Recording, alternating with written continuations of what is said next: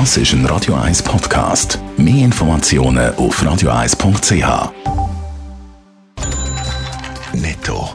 Das Radio 1 Wirtschaftsmagazin für Konsumentinnen und Konsumenten wird Ihnen präsentiert von Blaser Greinicher. Wir beraten und unterstützen Sie bei der Bewertung und dem Verkauf von Ihrer Liegenschaft blasergreinicher.ch Adrian Sutter. Trotz Rückschläge im Einzelhandel wegen der Corona-Krise will Globus an seinem Investitionsprogramm von 300 Millionen Franken festheben. Das hat der Globus-CEO Franco Savastano der NZZ gesagt.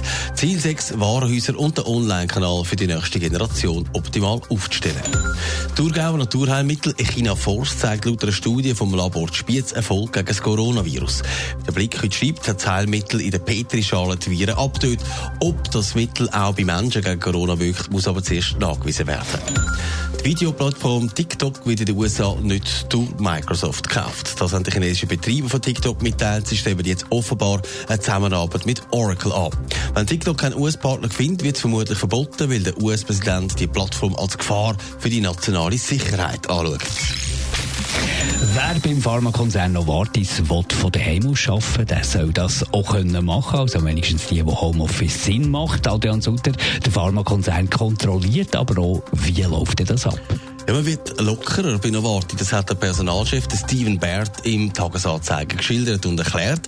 Wer will die arbeiten, der muss das am Chef mitteilen und dann kann er das machen. Auf freiwilliger Basis hat Novartis aber ein Tool eingerichtet, wo die Angestellten im Homeoffice kontrolliert.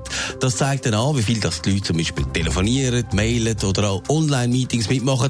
Das wird dann ausgewertet auf etwa 30 Mitarbeiter genau und so können sie dann eine Analyse machen. Also man sieht nicht von jedem Einzelnen, ob er jetzt gerade am Arbeiten ist oder am Glätten oder Fernsehen schauen? Nein, es gibt ein, äh, eine Art ein Gesamtresultat und die ersten Resultate zeigen offenbar, dass die Angestellten von der Warte sehr gut von die aus arbeiten und darum sehen wir im Moment auch keinen Grund, um da etwas zu ändern. Man kann sich gut vorstellen, dass zum Beispiel dann aus Einzelbüros bald Konferenzräume werden, weil man halt weniger Büros braucht, wenn viele von die aus arbeiten. Es macht keinen Sinn, dass die Leute im Grossraumbüro arbeiten, nur damit der Chef sieht, was sie machen, ist die Meinung bei Novartis und andere Firmen könnten da mitziehen.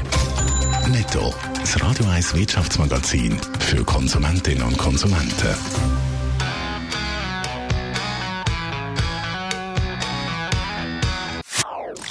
Das ist ein Radio 1 Podcast. Mehr Informationen auf radio1.ch.